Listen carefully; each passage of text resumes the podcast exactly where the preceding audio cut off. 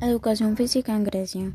Como es sabido, se considera a Grecia la cuna de la cultura occidental, lugar del que se toman algunas de las primeras referencias en los saberes filosóficos, médicos o matemáticos, entre otros.